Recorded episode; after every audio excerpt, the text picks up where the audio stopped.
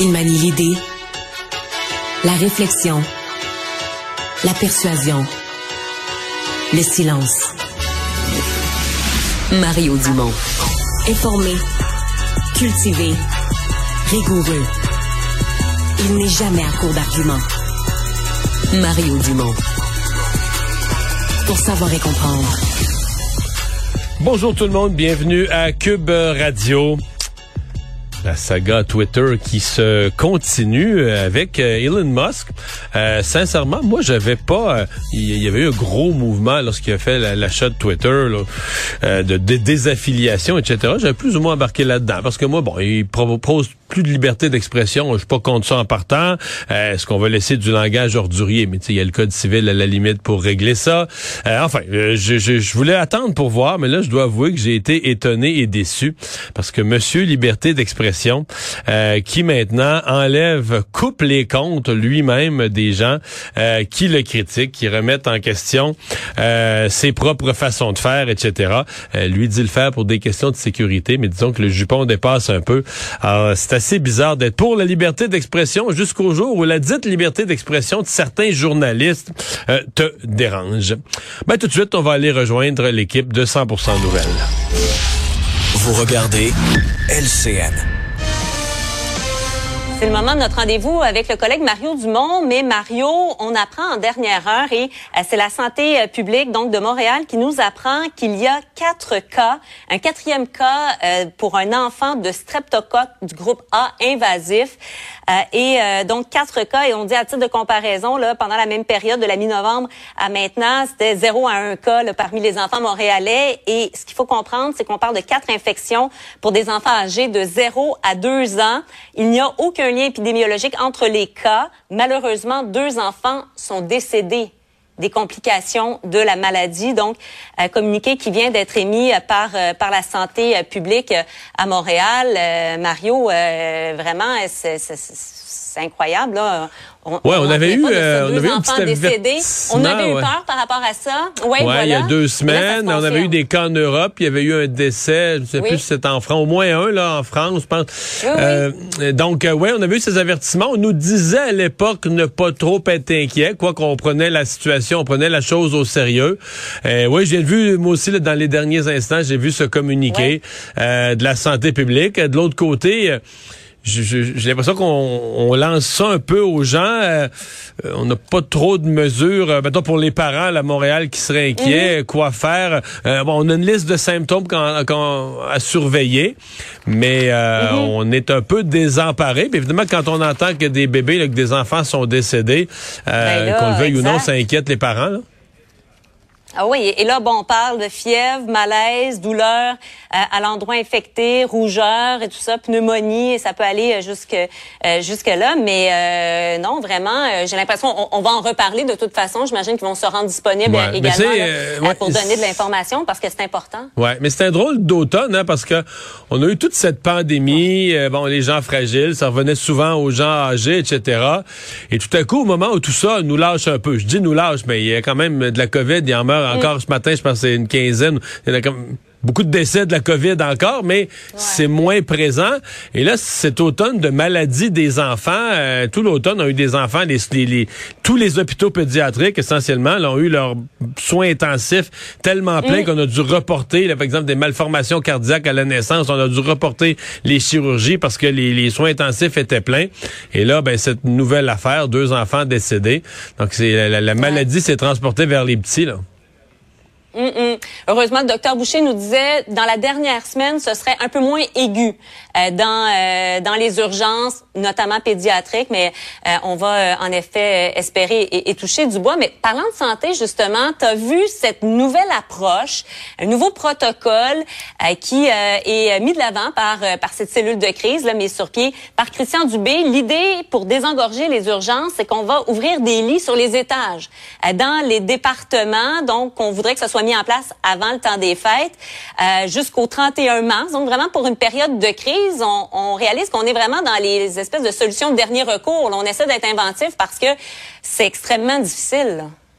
Ouais, mais c'est c'est ça, c'est solution de dernier recours, euh, mais En même temps, c'est ce qu'on a toujours entendu. Ça fait des années qu'on se fait dire, mais pour libérer l'urgence, souvent le problème à l'urgence, le, en fait, le problème de l'urgence n'est pas à l'urgence.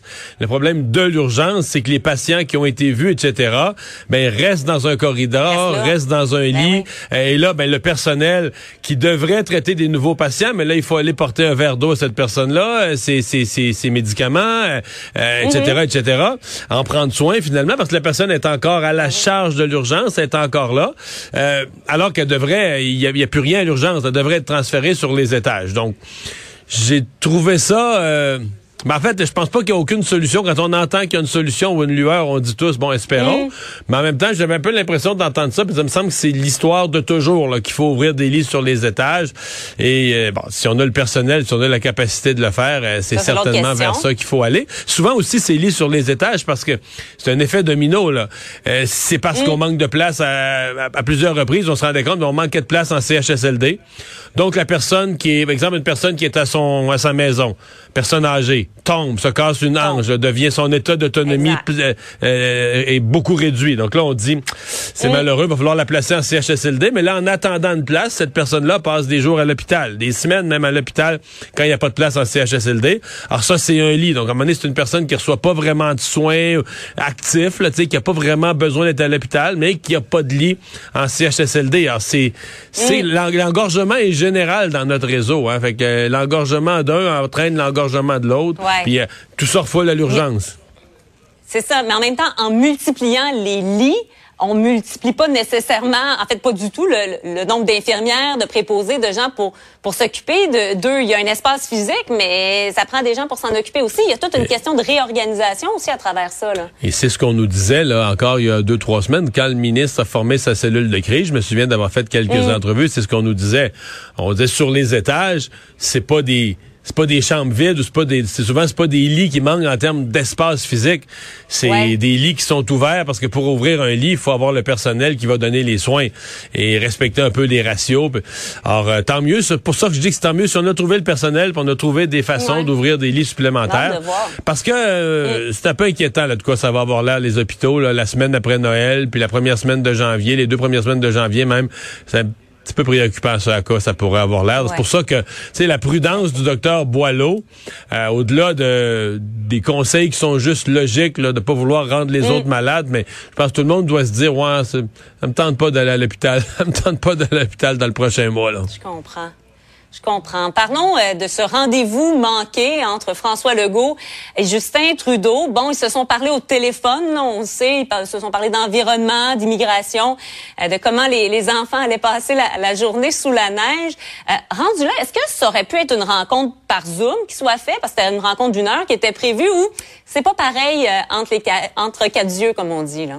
Ouais, moi je suis du côté où c'est pas pareil. Là. Je pense que c'est important qu'ils aient cette rencontre là. Euh, j'ai quand même senti que on a voulu la refixer vite. Et je pense que dans l'entourage de Justin Trudeau, on sera pas de cachette, là, Marianne. Mais c'est sûr, tu sais, on est mal commode. Moi, matin, je filais mal commode à la télé, tu sais, mais c'est sûr, tu sais, qu'on a fait des jokes de, tu sais, ma première, à 10 heures en ouvrant l'émission, là, je venais d'apprendre, ça venait juste d'être confirmé qu'il n'y aurait pas la rencontre.